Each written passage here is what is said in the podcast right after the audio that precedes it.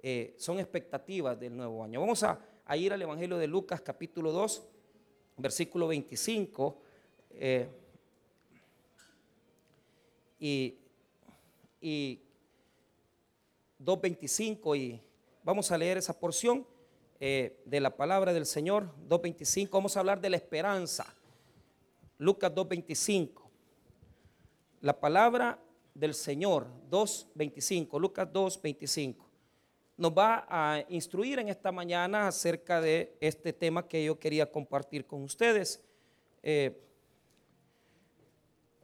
vamos a ver lo que dice la palabra del Señor. 2.25. La palabra del Señor dice así. Y aquí había en Jerusalén un hombre llamado Simeón. Y este hombre justo y piadoso esperaba la consolación de Israel. Y el Espíritu Santo estaba sobre él. Y le había sido revelado por el Espíritu Santo que no vería la muerte antes que viese al ungido del Señor. Hasta ahí vamos a leer. Padre, te pedimos tu bendición para esta hora. Oramos, bendito Señor, que seas tú ministrando nuestras vidas, mostrándonos Padre Celestial, cómo podemos recibir este año de la mejor manera posible. Oramos para que sea usted, Señor, exhortándonos, ministrándonos en la fe y haciéndonos crecer a través de su palabra. Oramos por aquellos que no te conocen, por esas personas que no saben quién es el Salvador de sus vidas. Oramos para que sea usted tocando su corazón. Te damos las gracias. En el nombre de Jesús. Amén y amén. Pueden tomar asiento, amados hermanos. Muy bien. La esperanza. La esperanza a la luz de las escrituras tiene una diferencia grande con los conceptos humanos. ¿Por qué? Porque esperanza, por lo menos en la visión de los griegos, era posibilidad. Era algo de que vamos a ver si sucede, vamos a ver si pasa esto. Pero las posibilidades, realmente las posibilidades, muchas veces no se cumplen, no se dan. Usted puede estar eh, esperando que se dé alguna situación, pero en la visión del mundo, en la visión muchas veces griega, las cosas no pasaban, se quedaba como algo futuro que no sucedía.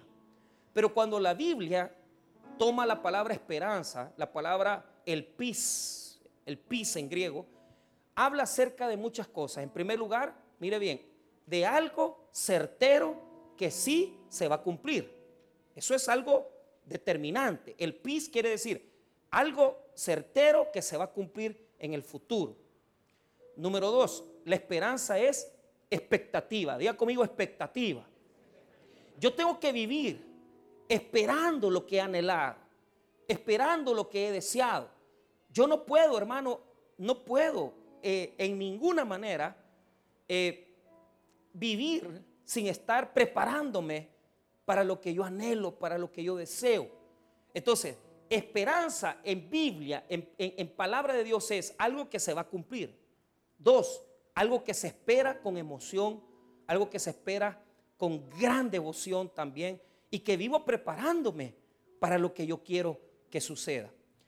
Entonces, la esperanza bíblica es diferente porque se basa en Jesucristo. Entonces, en este texto bíblico, yo quiero decirles que se encuentra la esperanza como una figura, como una señal. Ya se lo voy a, mostrar yo en este texto. Número dos, quiero que sepan que el gran anhelo de la esperanza es la promesa cumplida. Diga conmigo promesa cumplida. Ahora, te voy a dar una, te voy a dar una definición sencilla. ¿Qué es esperanza? Es fe para largo tiempo. ¿Puede repetir conmigo? Fe para largo tiempo. ¿Por qué? Porque yo tengo fe que algo me va a pasar.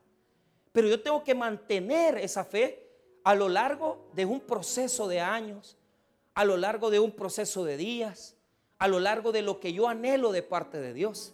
Entonces, fe para largo tiempo es esperanza. Porque yo vivo, hermano, ciertamente trabajando, creyendo que Dios va a cumplir la promesa. Ahora, ¿cuál es el, anhelo mío? Que la promesa de Dios se cumpla sobre mí. Escuche, yo creo que aquí, mire, yo me siento muy satisfecho porque aquí hay familias que este año graduaron a sus hijos de licenciados, en muchas áreas, abogados, otros en relaciones internacionales, otros de bachillerato. Aquí tengo a mi, a mi amada hermana Carmen, ¿verdad? Que, vaya pastor, me dijo, eh, este, aquí le traigo este cipote. Quizás quería que lo reconociera, que le pusiera el apellido. Porque yo cuando yo me asusté, ¿y para qué me lo trae? Le digo yo, para que, para que vea, me dijo, porque lo apoyamos eh, para que sacara un poquito de plata para comprarse sus zapatos para la graduación, su traje para la graduación. Entonces me, vino a enseñar las fotos y me dijo, mire pastor, aquí está, ya graduado. Y ahí los zapatos que compró con lo que se ganó en la iglesia, me dijo. Y me dice, y me dice ella, ¿y ahora qué vamos a hacer? Me dice. ¿Cómo que mío? Pues sí, ¿a dónde lo vamos a poner a estudiar? Vaya, con que ni de las mías me hago cargo.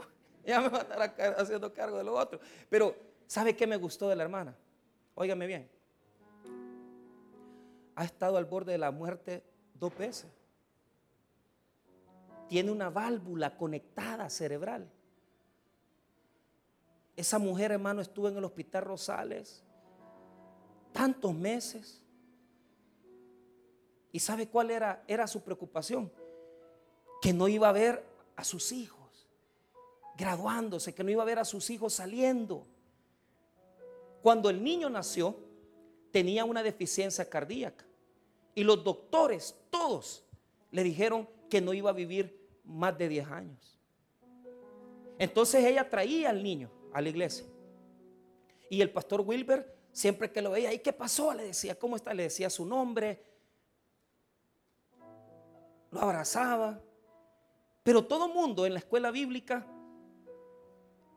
estaba en esa expectativa, que el hermanito ya se iba a morir.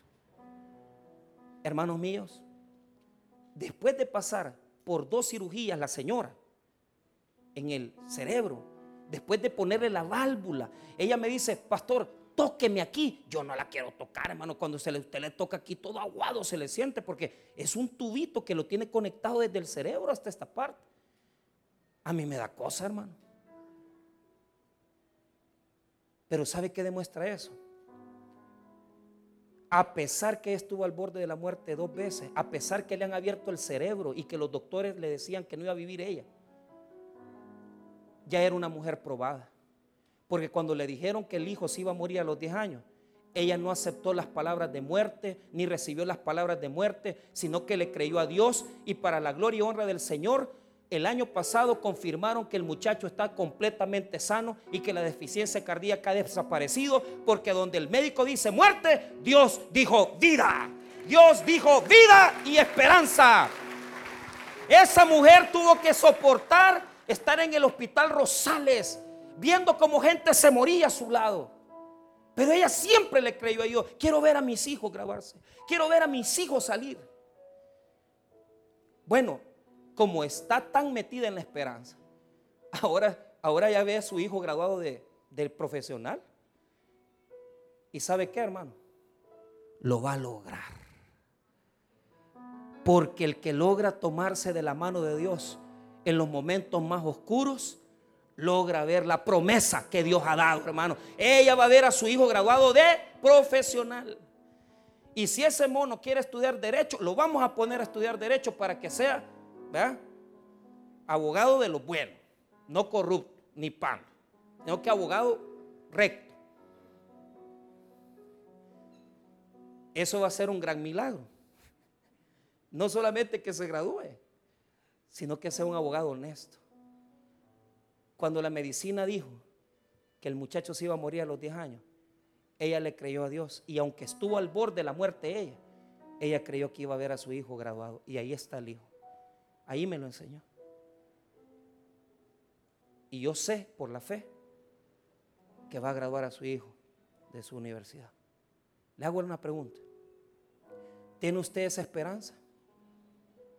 Entonces, ¿qué tiene que hacer? Aunque tenga que ver muchas veces oscuridad, aunque vengan las tinieblas, aunque vengan momentos donde usted sienta la muerte, usted créale a Dios. Porque después de la oscuridad Dios mandará la promesa. Así le pasó a este hombre llamado Simeón. Simeón, hermano, está escrito en el versículo 25. La Biblia no nos dice grandes cosas de Simeón. Es más, nos dice pocas cosas de su pasado, nos dice pocas cosas de su futuro. No importa, hermano, ¿sabe por qué? Porque lo importante de Simeón es que no perdió la esperanza. Veamos lo que dice la Biblia acerca de su pasado y su presente. Simeón, versículo 25. Y aquí había en Jerusalén un hombre llamado Simeón. Y este era este hombre justo y piadoso esperaba la consolación de Israel. Y mire bien, y el Espíritu Santo estaba sobre él. Mire bien, la descripción que hace es, número uno, que es un hombre justo y piadoso. ¿Qué quiere decir eso? Quiere decir que él era un hombre que se apegaba a las cosas de Dios. Pero mire qué es lo que me impresiona. Esperaba la consolación. ¿Cuál era la promesa? ¿Cuál era el anhelo? La consolación. La palabra en el texto griego, esa palabra es paráclisis, que quiere decir, óigame bien, estar satisfecho. ¿Por qué? Porque la nación de Israel había sufrido muchos años. Muchos años habían sido esclavos. Muchos años habían padecido. Entonces Simeón estaba esperando el día que se cumplieran las promesas del Antiguo Testamento. Y que ya Israel fuera una nación libre y que Israel tuviera su Mesías y que Israel tuviera la consolación de parte de Dios. Hermano, ¿cuántos años hemos llorado? ¿Cuánto tiempo hemos derramado lágrimas? ¿Cuánto tiempo hemos sufrido? ¿Qué es lo que estamos esperando? La consolación. Algunos aquí están esperando la pensión. Tengan esperanza, hermano, y fe. Porque los que ahora se están ya varios hermanos me están testificando, dos hermanos ahorita me han testificado, pastor, ya me pensioné, ya tengo, ¿y cómo está? Después de 40 años, oiga, 40, 30 años trabajando en el mismo lugar. He pasado por sacrificios, he pasado por problemas, pero ya por la gloria y honra de Dios, este mes ya dejé de trabajar. Imagínense, hermano, 30 años esperando ese momento levantándose temprano, yendo a trabajar para sacar adelante a sus hijos. ¿Cuánto tiempo podemos esperar algo? ¿Cuánto tiempo, hermano, podemos esperar? Mire, Simeón había esperado muchos años, diga conmigo, muchos años. Él era ya un hombre anciano. ¿Qué nos demuestra? Que a veces hay cosas que vamos a tener que esperar por mucho tiempo. Hay cosas, hermano, que están en nuestra disposición. Hay cosas que podemos hacer el próximo año en seis meses, siete meses. Pero hay cosas que solo están en las manos de Dios. Que no las vamos a lograr tal vez en cinco en seis meses. Tal vez las vamos a lograr en un año o dos años. Yo no sé cuánto tiempo. Pero ¿sabe qué es lo que yo admiro de Simeón? Que el Espíritu Santo estaba sobre él. ¿Sabe por qué? Porque él tenía toda la capacidad de entender que los tiempos son de Dios, no son de nosotros. Hermano, si usted está en esta mañana y usted dice, fíjese que no me ha salido este negocio, pastor. Fíjese que no he podido vender la casa. Fíjese que no he podido hacer esto. Hermano, escuche bien, espere los tiempos de Dios. Dios tiene un momento oportuno para cada cosa. Usted está esperando ese instante. Tal vez, imagínense estos hermanos, 30 años han esperado ese momento. Y ahora Dios les concede el poder ya jubilarse. Otros hermanos eh, tienen la expectativa que este año sus hijos comiencen su primer año de universidad. Y hasta están buscando ya, ¿verdad? Donde los están poniendo a estudiar. Qué bendición. ¿Cuántos años han esperado? Mire, de repente tenemos a nuestros hijos en los brazos. Y de repente se nos hacen ya 18, 19 años, hasta con bigotito. ¿va? Y uno dice, ¿y esto de dónde le salió pelo, verdad?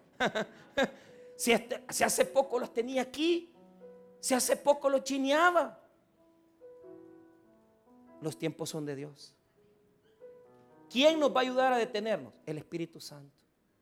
No se desespere. No se preocupe. Usted siga adorando. Venga a su culto. No cambie su situación. No cambie de actitud. Siga adorando a Dios eh, eh, agradecido porque si todavía no ha visto la promesa, la va a ver.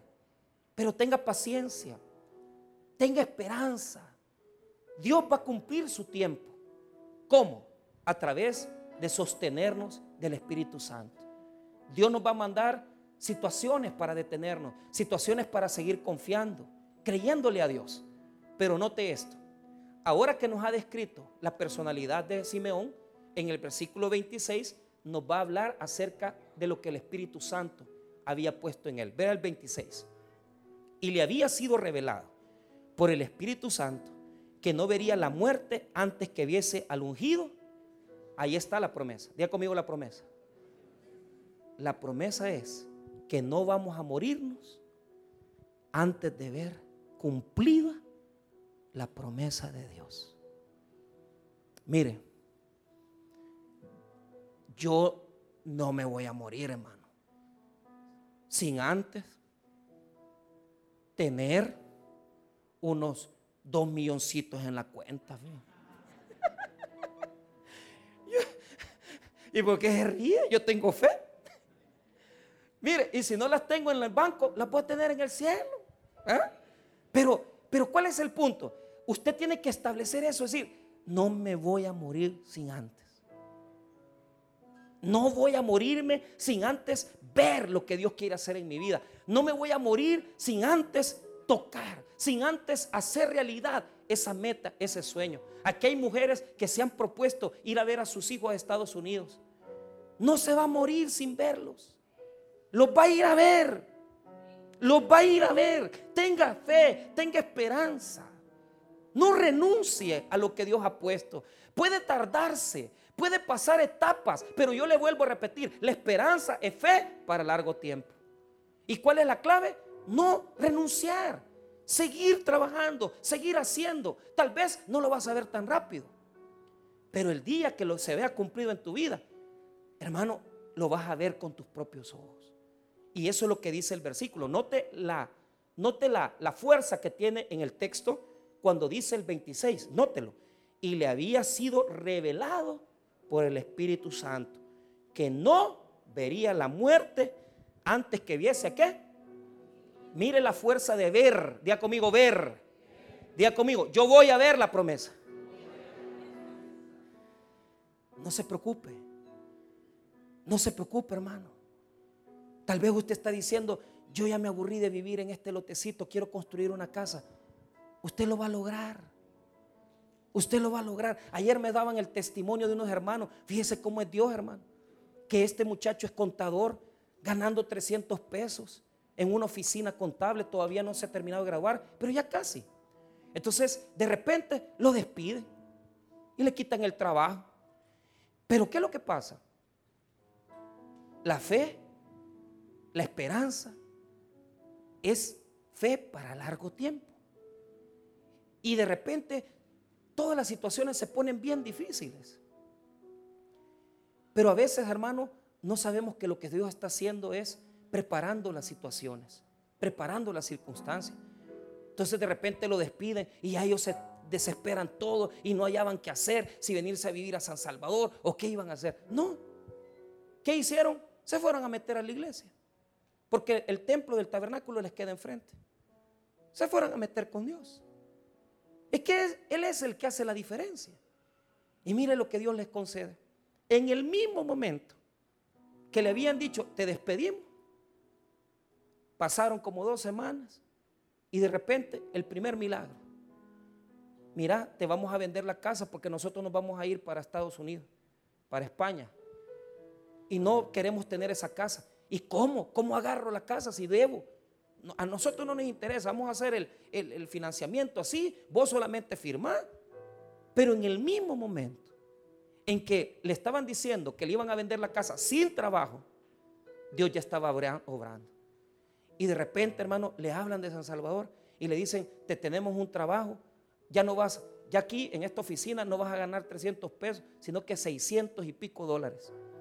Óigame bien, de la gran crisis que tenía, no solamente sacó un mejor salario, sino que sacó también el lotecito donde está construyendo su casa. ¿Quién puede hacer esas cosas? Dios.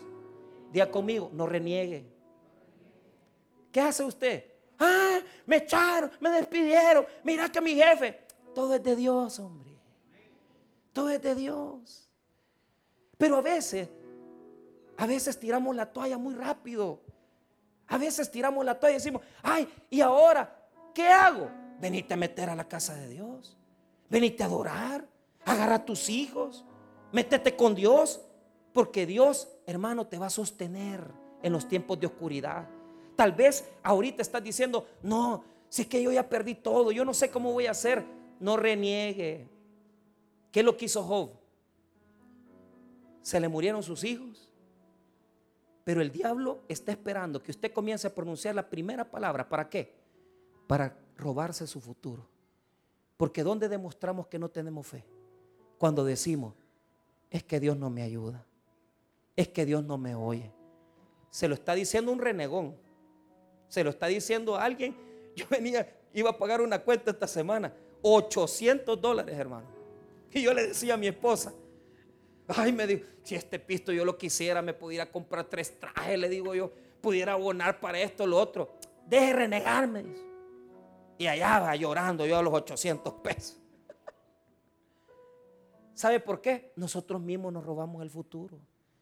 Porque con nuestras palabras formamos fe, creamos fe y confianza. Pero cuando usted comienza y dice, ay, no tengo pisto, no tengo trabajo, vos mismo te estás robando el futuro porque estás dejando de creer en Dios. ¿Qué pasó con Job? De repente pierden los hijos, pierden los bienes. ¿Qué es lo que declaró con sus labios? Y Satanás estaba pendiente para ver qué iba a decir. Desnudo salí del vientre de mi madre, desnudo volveré allá, Jehová Dios, Jehová quitó. Pero ¿qué es lo que hacemos nosotros? Aplazamos la prueba.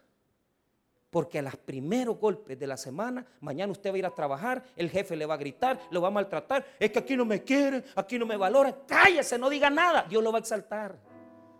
Solamente créale a Dios. Créale a Dios con su cuerpo, créale a Dios con su corazón y créale a Dios con sus palabras.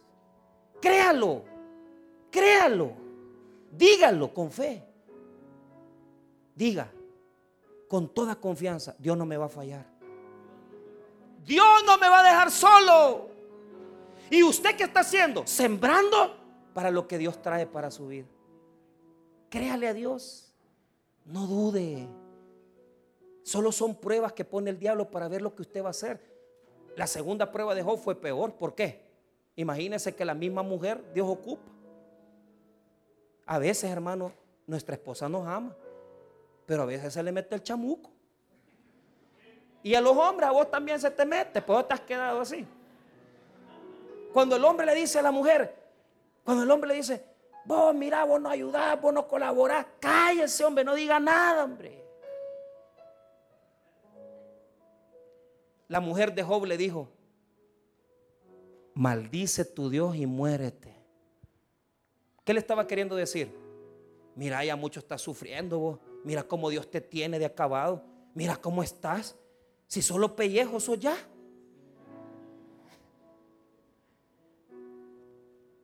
¿Qué haría usted si su esposa le dice, maldice tu Dios y muere? Ay, te voy a llevar a la iglesia que te vayan a hacer una liberación. Es que a veces hablamos más a favor del diablo. A veces hablamos más a favor del enemigo. No sea de los que hablan a favor de Satanás. No sea de los que le dicen a sus hijos, es que vos sos topado, hombre. Es que mira, no salís bien en los exámenes. Créale a Dios, hombre. Créale a Dios. No siembre semillas de duda. No siembre semillas de inquietudes. Mantenga una actitud positiva. Mantenga una actitud de fe, confiando en que Dios no lo va a dejar desamparado. Usted sabe que muchos de, sus hijos están esperando para ver qué es lo que usted dice. Y si usted dice, ay, a ver qué vamos a hacer, ya sus hijos, vamos a ver a quién robamos, pues a quién lo asaltamos, porque si mi papá ya perdió la confianza, yo también. Aquí hay personas que son las columnas de fe de sus casas. Y ustedes andan renegando y diciendo que Dios no va a funcionar. ¿Qué es lo que pasó? Cuando la esposa de Job le dijo, maldícete Dios y muérete. Ahí pasó la segunda prueba, Job. ¿Acaso bendeciremos a Dios cuando tenemos solo bienes y no males? ¿Qué quiere decir eso? A Dios hay que adorarlo en las buenas y en las malas, hermano. A Dios hay que adorarlo cuando nos va bien y cuando nos va mal hay que adorarlo más para demostrar agradecimiento. A mí me ha tocado hincarme en la casa en Usulután. Me habían quitado la luz y yo, había, yo estaba aprendiendo estas lecciones de no robarme yo mi propio futuro, porque me lo robaba con mis palabras, porque toda la vida renegando, diciendo que Dios no nos tiene bien, que Dios nos tiene mal. No, esas palabras no tienen que existir en nuestro diccionario en este mes, ni en el otro mes, ni en este año. Tenemos que sembrar semillas de esperanza. Diga conmigo, semillas de esperanza. Siémbralas con la boca pero más con el corazón, creyéndolo.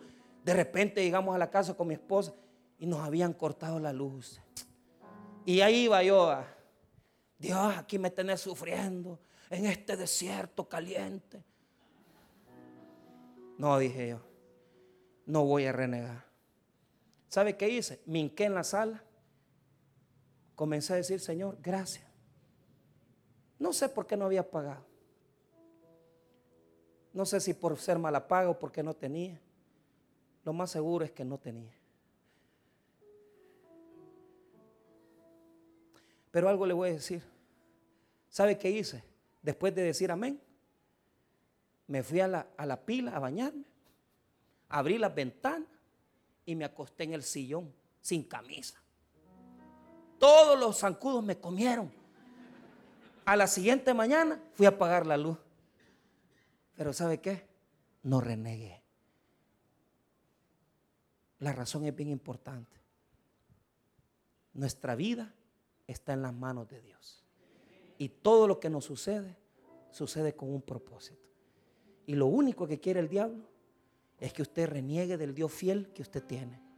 Que renieguen los que no creen en Dios que renieguen los que no tienen al Señor. Pero yo que soy cristiano, nunca voy a hablar mal de Dios, porque Dios Todopoderoso solo bienes ha hecho en mi vida, solo me ha bendecido, solo agradecimiento hay en mi corazón. ¿Por qué vamos a renegar?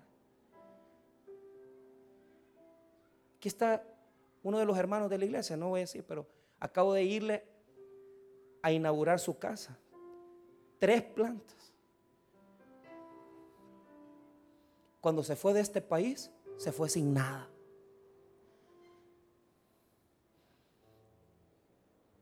Veinticinco años después, 28 años después, regresa a El Salvador.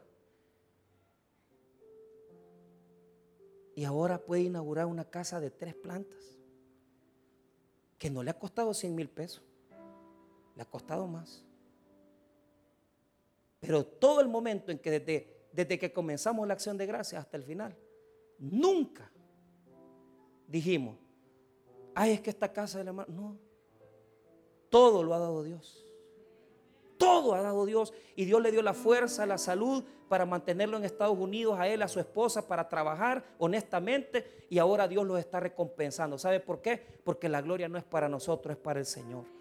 Hermano, nada es de nosotros, todo es de Dios. Nosotros un día vamos a llegar a tener, un día vamos a llegar a tener esa casa que tanto hemos anhelado. Vamos a llegar a ver a nuestros hijos graduados, vamos a llegar a ver a nuestros hijos con su familia. Pero hermano, todo es de Dios. Dios es el que hace eso. No se robe su futuro. ¿Qué pasó? Simeón tenía dentro de su corazón la revelación. Diga conmigo, visión. El Espíritu Santo había puesto eso en su corazón. ¿Quién es el que pone la visión? El Espíritu Santo. Amén. Y le dijo, no te vas a morir sin ver la promesa. ¿Dónde tenés la visión? Aquí. No renuncies. No rechaces tu futuro. No dejes de trabajar. No dejes de soñar. Créele a Dios. Que nadie te robe la visión que Dios ha puesto en tu corazón. Yo tengo una visión grande. Este va a ser el colegio más hermoso de todo Cojutepeque. Voy a luchar para que lleve un nombre bonito. Tal vez lo logres, tal vez no lo logres poner doctor Galope Pertrán. Pero aquí va a haber un colegio donde vamos a educar las próximas generaciones. Y sueño con un templo de 800 personas. Moderno, con aires acondicionados, con pantallas, con humo, con baile. es discoteca. Vaya pastor, ahí te vas, toma tu discoteca. Eso dijo el pastor, el pastor Junior ayer en una predicación. Decía que ahora los cristianos están en las discotecas. O sea, porque ahora las iglesias parecen discotecas y las discotecas parecen iglesias. Porque un montón de evangélicos como ustedes solo allá van a bailar. ¿Me equivoco? Le saco la foto donde lo tienen bien apretado con una señora. ¿Ah? ¿Dónde está la visión? En el corazón. No permitas que nadie te la robe. Trabájala, créela. Pero mire bien, día conmigo, llegó el día. Llegó el día. Yo sueño ese día que me den mi título de licenciado en teología. Doctorado va a ser, porque tanto año que llevo estudiando de licenciatura. Y mi esposa también me está sacando un doctorado en seminario de teología, ya lleva como ocho años. Este año la voy a graduar. Yo llevo en mi corazón el día que pueda ver a mis hijas graduándose. Casándose no, pero graduándose sí. ¿Ah? Más si es feo el, esposo. Eh, que sea feo se lo perdono, pero que tenga pisto, para que la mantenga. Pero ¿qué es lo que quiero? Mostrarle. Llegó el día. Día conmigo llegó el día. Mire qué bonito el 27. Y movido por el Espíritu, vino al templo. Y cuando los padres del niño Jesús lo trajeron al templo para hacer por él conforme al rito de la ley, hasta ahí le amo. ¿Quién lo movió al templo?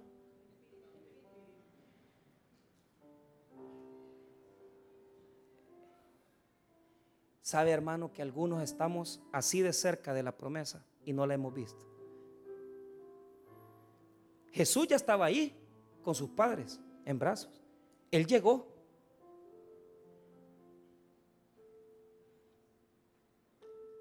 Y mire, habemos tantas personas que tenemos enfrente las oportunidades y no las vemos. ¿Cómo reniegan por la mujer? ¿Cómo reniegan por la esposa? Si esa es tu promesa, ¿y qué para qué quieres otra? ¿Cómo reniegan por el marido? Esa es la promesa tuya. Un poco arruinada, pero es tu promesa. Pero ¿qué es lo que le quiero decir? Ponga atención. Estuvieron cerca. O sea, eh, Simeón llega al templo. Y Jesús en brazos con sus padres, María y José. Y pueden estar cerca.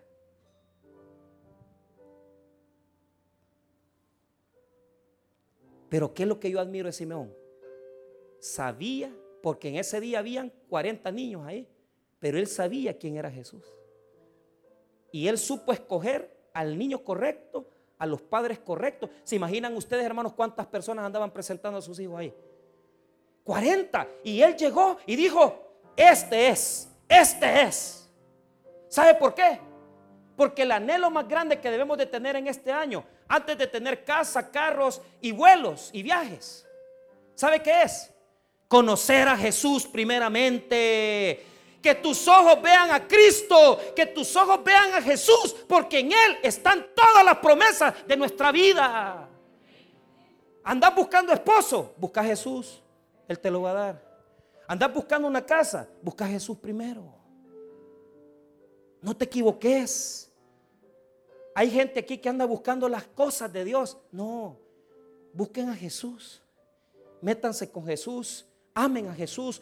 Pongan a trabajar su cuerpo, sus promesas, sus creencias. Todo en Jesús. Él los va a llevar hacia la promesa.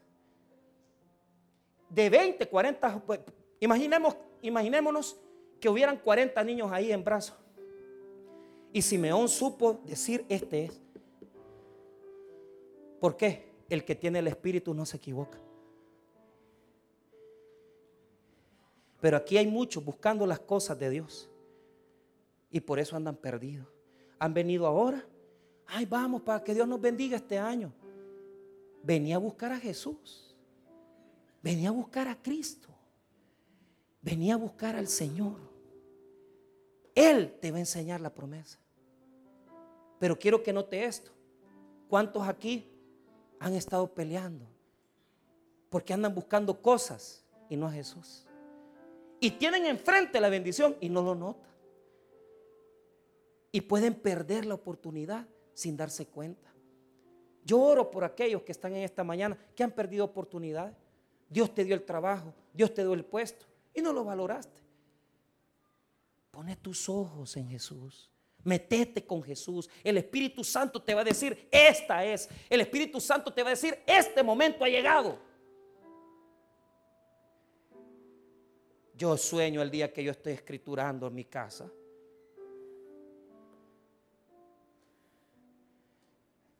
Ese día me voy a morir y va a quedar pagada. Pero ¿sabes qué? Yo no sé. Dios me tiene que orientar a saber el momento y la hora. Él ya tiene preparado. Él prepara todo el escenario. Vos estás ahorita y será que Dios, Dios ya tiene el día y la hora y el momento en que vas a tener enfrente la promesa. ¿Quiénes oran por ese día? Que Dios se los conceda. Cerremos. Mire lo que dice. El versículo 27 es de transición. Estaban cerca los padres del niño y el niño y Simeón, pero todavía no, todavía no lo ha visto. En el 28 lo vio y lo tocó. No solamente vas a ver la promesa, no solamente la vas a ver. Versículo 28. Él le tomó en sus brazos y bendijo a Dios, diciendo, ahora Señor, despides a tu siervo en paz, conforme a tu palabra, porque han visto mis ojos tu salvación, la cual es preparada en la presencia de todos los pueblos luz para revelación de los gentiles y gloria de tu pueblo Israel. Notemos tres cosas para cerrar. Uno, no solamente vio, sino que lo tocó. Amén, hermano. ¿Quiénes quieren ver la promesa? ¿Quiénes quieren tocarla? ¿Quiénes quieren abrazarla? Hermano, en este año que Dios te conceda ver y tocar y abrazar la promesa de Dios. Que la veas palpada en tu vida, hecha realidad. Dios no solamente te va a conceder que la veas, te va a conceder que la abraces. La palabra en el texto griego quiere decir, óigame bien, que no es que se los quitó de los brazos. Aquí andan muchos queriéndose robar las promesas. No van a hacer nada. Perdiendo el tiempo andan.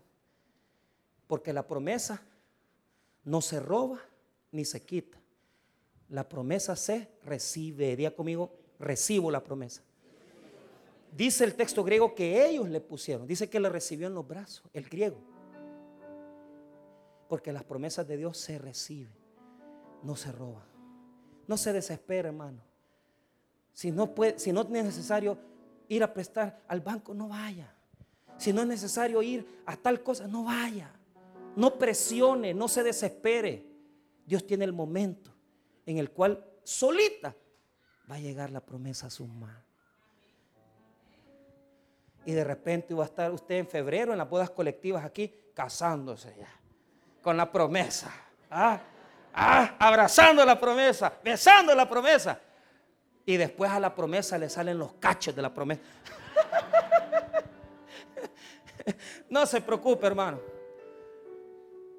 La bendición de Jehová es la que enriquece y no añade tristeza con él. Pero ¿cuál es la característica? La promesa trae tres cosas a mi vida. Tres cosas a mi vida. Escríbanlas. Primero, paz, salvación y luz. Paz, salvación y luz. A este himno del versículo 29 al 32 se le llama Nunc dimitis. En español quiere decir tú despides a tu siervo.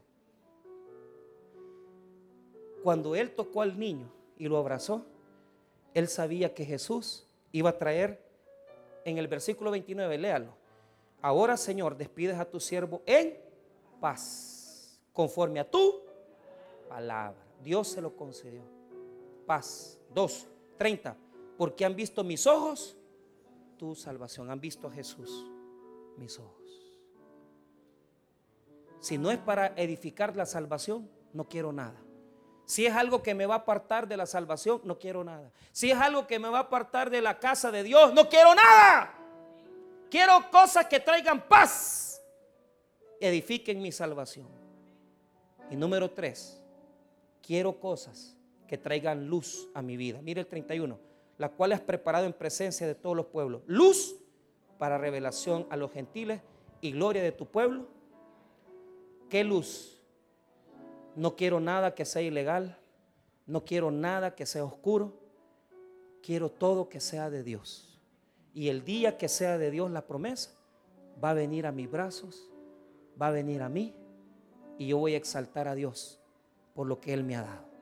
Hermanos, oro a Dios que Dios les conceda paz, salvación y luz en Jesucristo.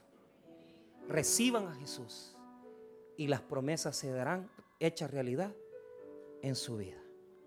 Vamos a orar, hermanos.